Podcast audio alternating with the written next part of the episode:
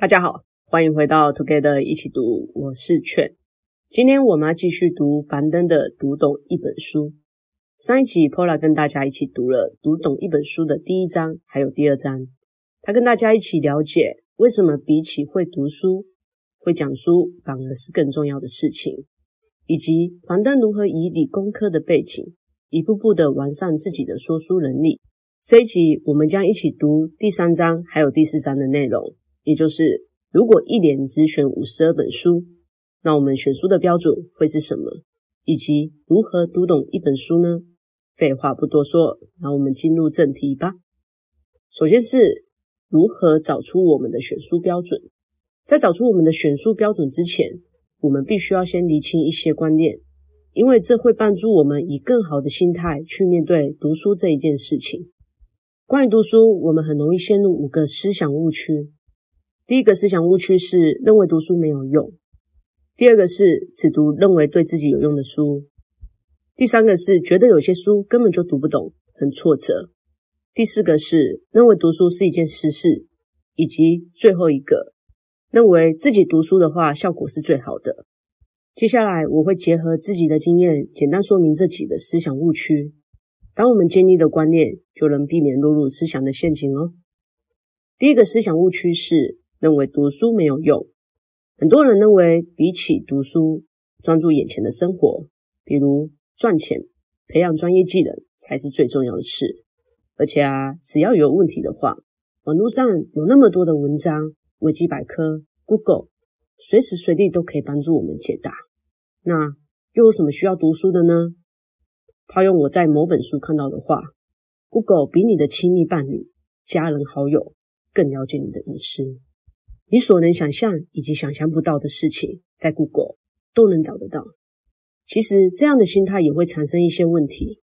当我们透过维基百科或者是网络上的文章吸收这些资讯的时候，资讯可能是不够完整的，也无助于我们思考。因为你所知道的仅仅是像阅读报章杂志般经过简化的碎片化资讯，而非你自己的深刻思考、完整的理解。而培养专业技能这件事，它非常的好，但在培养之余，生活中有许多东西是可以透过阅读去思考、去感受的。我认为专业能力跟阅读在某些层面上，它的本质其实是共同的。阅读可以帮助我们触类旁通生活中的许多经验。这几年，我越来越庆幸一件事情，我很庆幸生在台湾，比起一些因为政治或经济因素无法阅读的人。台湾的阅读管道非常的多元，书籍也非常的多样，而只要花几百块就能吸收，学到作者花了几年，甚至是几十年累积而成的专业论述，或者是生命经验的分享，总是让我的心里充满了感谢。人的一生有限，我们无法了解世界上的每一件事情，但你在生命的过程中，一切的经验、成长、学习。会塑造你这个人的样子，以及看世界的视角。阅读能拓展我们的思维，以开放的心态去面对世界。读书不会没有用，而你读过的书加总起来的总和，很可能就是你这个人呈现出来的样貌。第二个思想误区是只读认为对自己有用的书。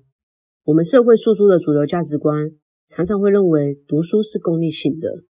我们拿起书本的原因，常常只是为了应付考试的需求，或者是为了解决在工作或生活中遇到的特定问题。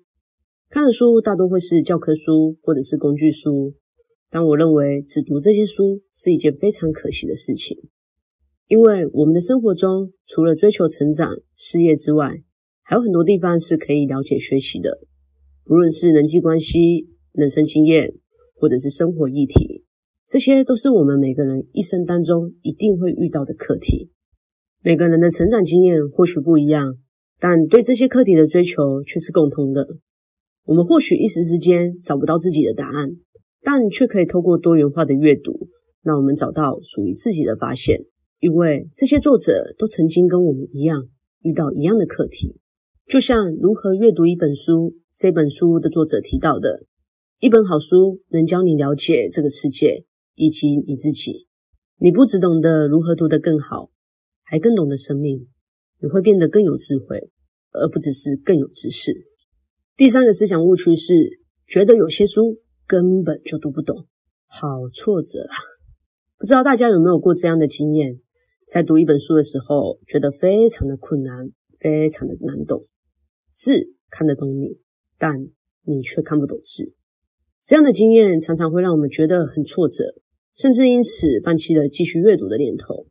这边想跟大家分享我自己的经验。我曾经在我们节目的第一集《如何阅读一本书》里面提到我阅读这本书的过程。《如何阅读一本书》是一本一九四零年代就出版的经典书籍。两位作者曾经是大英百科全书的编辑。书的内容跟组织其实非常的严谨，而且因为年代性加上结构严谨的关系，对于读书的初学者来说是一本非常硬的书。偏偏我那时候不怕死。当我试着将阅读融入生活，并尝试读的第一本书，就是这一本《如何阅读一本书》。我第一次读《如何阅读一本书》的时候，真的觉得非常的痛苦，因为书中的内容有很多是我有看没有懂的。阅读的过程很不舒服，因为你发现了自己的不足。但我还是靠着意志力把这本书读完了。必须说的是，在当下我有很多似懂非懂。不了解的地方，但也的确从中获得了一些新的看见。这些看见让我结合了自身的经验，慢慢沉淀为我的样貌。在后来几年，我又陆续阅读了这本书的第二次、第三次。当我第三次阅读这本书时，其实我已经掌握了对这本书大部分的理解，阅读的心态甚至可以说是轻松的。不知道大家有没有发现，从第一次阅读到第三次阅读。我的心态从痛苦到轻松这件事，其实反映的是读不懂不是一个固定不变的状态，读不懂只是某一个时刻的你对这本书的量表，而你能透过学习，慢慢随着时间的推移而成长。我觉得比起读不懂一本书这件事，更重要的是心态的建立。如果我们都只挑简单、容易理解阅读的书籍，那或许不能帮助你的成长。因为书里的内容早就是你原本就知道的事情，没有办法帮助你思辨。就像如何阅读一本书所说的，我们阅读的书籍必须是一本一开始你就不怎么了解的书，在不透过外力的状况下，以自我的心智活动努力的阅读，只有这样，你才会在粗浅的了解到深入体会的过程中去锻炼你大脑的理解力，就像我们通过重训训练肌肉一样。我们不需要太过执着，到底看不看懂一本书，能读就读下去，能吸收就吸收。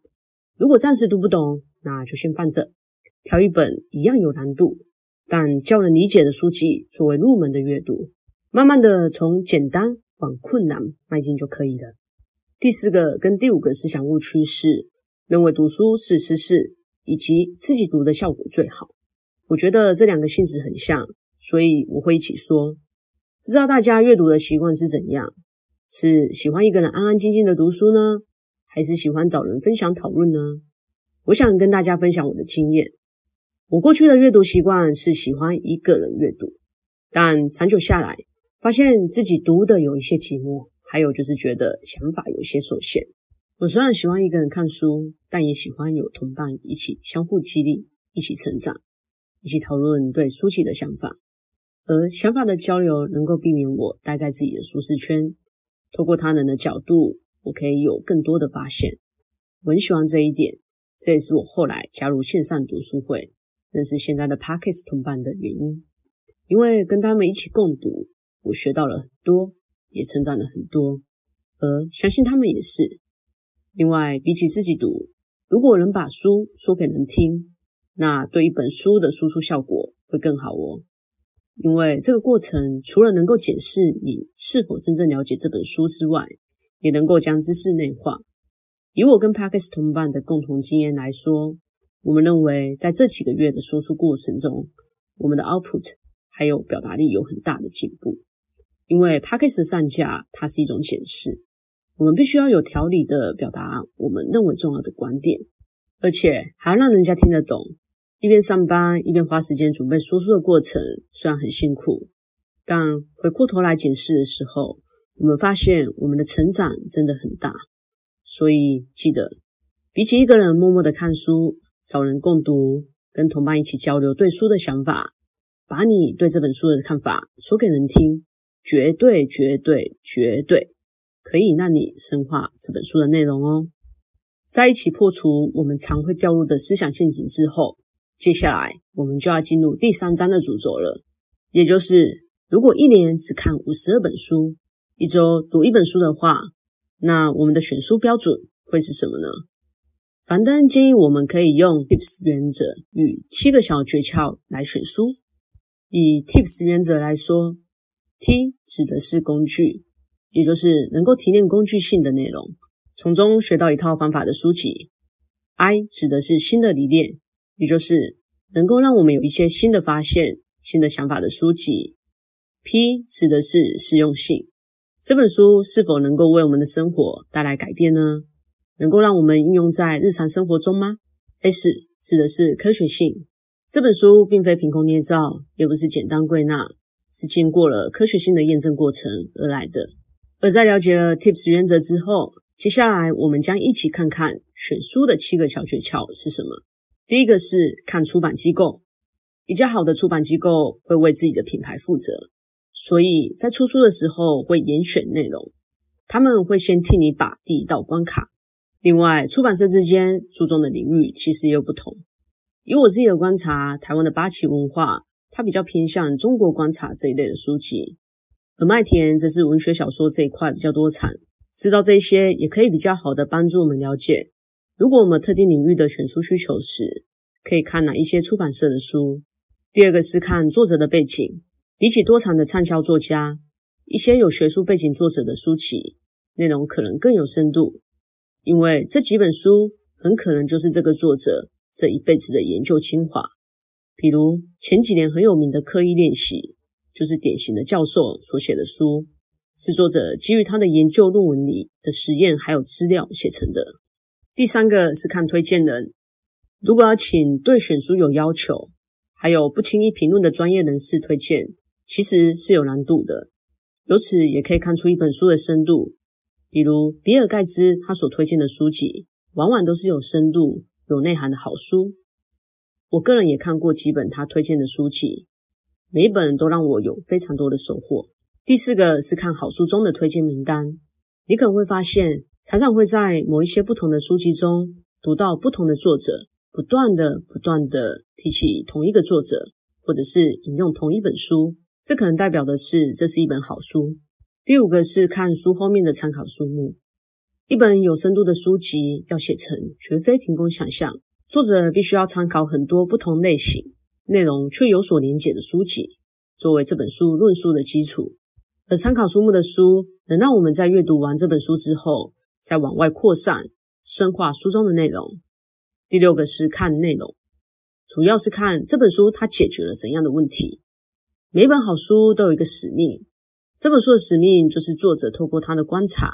经验想要传达给我们的，我们应该如何解决这些问题？有些问题很可能没有答案，比如文学小说会因为每个人的经历不同而有不同的感受，而有些书籍作者则是很明确的点出问题，教我们如何解决。我们能否辨别作者的论述是否是真的，是否有真正解决到问题，就会是我们的课题。但不管如何，如果一本书的内容是你可以学习的。那它就是有价值的书。第七个是看翻译，还有图书的印刷品质。如果一本书的文字翻译它非常的糟糕，或者是错字很多，那就说明出版的过程不用心。而印刷的纸质、装帧的设计，都可以说明出版人对这本书的重视程度。这也间接的反映这本书的价值。虽然现在电子书已经渐渐成为主流，但我个人很喜欢实体书。除了因为手感不同，可以在书上写字之外，很多实体书的封面设计都很用心，颇具巧思。对我来说，实体书不仅仅是一本书，它也是一个收藏品。另外，除了樊登分享的选书原则之外，我也想跟大家分享，我在决定要读一本书之后，会问自己的三个问题。第一个问题是，我为什么要读这本书？第二个问题是，我想从这本书得到什么？第三个问题是，读完这本书后，它跟我的生活又有什么关系？我认为，当大家带着这样的意识去阅读时，一定能获得更大的收获。第三章说完，我们接下来来说说第四章如何读懂一本书吧。不知道大家有没有过这样的经验？当看到网络上有人说他可以一年读到三百本书时，觉得非常的惊叹、羡慕，非常想要成为这样的人，甚至追求阅读的速度而上速读课程。不知道从什么时候开始，读书已经成为我们多数人的军备竞赛。我们开始以数量作为我们之间的比较。彰显自己读书能力的标准。我曾经有过这样的经验。早期我很向往那些一年可以读到一百本甚至三百书的人。为了达成这样的目标，我看了很多教导如何阅读的书籍。但是当我看越多这类的书籍之后，我的心反而慢慢的平静下来。因为我在追求阅读速度的过程中，找到自己的阅读心态还有方向。当我不再把看书的数量作为我的阅读目标时，我反而能够静下心来阅读，好好的思考书中的观点，甚至与我生活的连结。我个人很喜欢这样的阅读方式。对我来说，阅读是一种乐趣，是一个不需要有终点的旅程。这样的心态，某方面也印证了樊登在书上所说的：最重要的不是读书的数量，而是真正的把一本书读懂、吃透。那要如何读懂一本书呢？这边我引用了《雪球速读法》这本书的内容。大家应该都有过这样的经验，内容熟悉的书可以读得比较快，同一个领域的书看越多，该领域的书籍也会看得越快。已经看过一遍的书，第二次看的时候会比第一次看的时候还要快。以上这些反映了两件事：杂学资料库，也就是相关的知识、资讯、经验累积越多的人，阅读的速度就会越快。而阅读速度某种程度上反映了你大脑里杂学资料库的累积。以及对应的理解能力。诚如樊登所言，你的理解力池子有多大，你就能读懂多难的书。换个角度，我们也可以说，你的杂学资料库有多广多深，你就可以读懂多难的书。反正提到需要具备七个领域的知识，才可以扩大我们脑中的理解力池子。第一个是经济学知识，经济学的基础思维是当代人一定要去掌握的，因为经济跟我们每个人的生活息息相关。比如，现在正发生的通货膨胀，对我们的生活会带来怎样的改变呢？美国升息对各国产生的影响，如果不了解这些，或许我们就没有办法有意识地改变我们的生活方式，避免更大的金钱损失。樊登在这里推荐大家阅读的是《经济学的思维方式》这本书，原因是因为这本书将经济学的原理说得非常清楚。我个人的推荐则是《小岛经济学》这本书，搭配了插画。以浅显易懂的方式，让我们了解经济学的基本原理，还有钓鱼、操纵与欺骗的经济学这一本书。它是透过生活中的例子，举例商人如何利用人类在资讯或者是心理上的弱点，操纵和欺骗他人，以获得最大的利益。第二个是心理学知识，心理学是了解人类动机的不二法门。你会发现有很多书都跟心理学息息相关。而人际相处方面，不论是夫妻关系、亲子关系、社会关系，这些关系的经营背后，都有心理学的理论与方法。樊登推荐的心理学书籍是《改变心理学的四十项研究》。心理学它是一门实验科学，在这当中其实有非常多的伪科学。这本书把所有在心理学研究过程中真正有研究意义的研究罗列出来。而我推荐大家阅读的是《思考的艺术》。这本书举了五十二个常在我们日常生活中出现的心理偏误例子，透过这些例子以及说明，可以让我们更了解人性的弱点，也能够发现，其实我们可以预防不必要的错误发生。第三个是国学知识，樊登认为读这些国学典籍会让我们更容易鉴别，还有了解西方的典籍，因为有一些通信是东西方共有的。樊登推荐大家读的书籍是《论语》《道德经》。庄子还有孟子，那我个人的推荐则是正是时候读庄子这本书，带我们了解了在快速变迁的时代中，我们要如何好好的照顾自己，如何做自己内心的主人。另外还有一本书，书名叫做《权衡·孙子兵法》，教你在乱世中的生存之道。这本书则是将孙子兵法的要义融合当今的国际情势、生活时事，还有现代管理学的思维。教我们如何学处事、悟职场、看人生。第四个是管理学知识。管理学是处理当代人际关系的一门学科，它背后隐含的其实是领导力。几乎我们每个人的工作都会面对人际问题，比如沟通、带团队、开会议等等。我们必须要学习如何塑造共同的愿景，怎样透过沟通达成彼此的共识，怎样回馈意见，怎样称赞批评人。遇到他人心情不好时，如何舒缓对方的情绪，这些基础的理论。反正推荐的是非暴力沟通，可复制的领导力。我则是推荐先问为什么。这本书透过有名的黄金圈理论，说明我们为什么会失去热情与方向。也详细的说明，组织与个人能够创造长期成功的关键到底是什么。而另外，阿玲也有在我们的 Podcast 节目专门说这一本书，集数是第四十八集，有兴趣的朋友也可以点来听看看哦。第五个是逻辑学知识，不知道大家有没有发现，现在很多政治宣传、乡民辩论，又或者假新闻、伪科学，常常有一些似是而非、真真假假的特质。这些似是而非、半真半假的言论，很容易让我们陷入思考的陷阱，落入有心人士的圈套中。明白什么是有效的论证、有效的提问是很重要的，这能够让我们发现逻辑推理上的漏洞。我推荐大家阅读的是《逻辑谬误鉴识班：训练侦错神经的二十四堂逻辑课》这本书。它以常发生在我们身边、随处可见的谬误为例，从政治宣传、宗教迷信、广告用语。甚至到我们日常生活中的对话，来训练我们的推理能力，抓出隐藏型的谬误。透过书中的小练习，让我们试着克服情绪障碍，还有直觉性的误判，是一本很好的逻辑学入门书籍。第六个是哲学知识，其实生活中处处有哲学，哲学问题往往牵涉到人的共性，比如我们每个人一生中一定会问到的几个问题：我是谁？我从哪里来？我到哪里去？生命的意义是什么？人的义务又是什么？等等问题，哲学能够提供我们一种思考与分析这些问题的方法，让我们更好地理解与解释这个世界，也能够训练我们批判性思考的能力。樊登推荐的哲学书是《看穿假象，理智发声：从问对问题开始》这本书。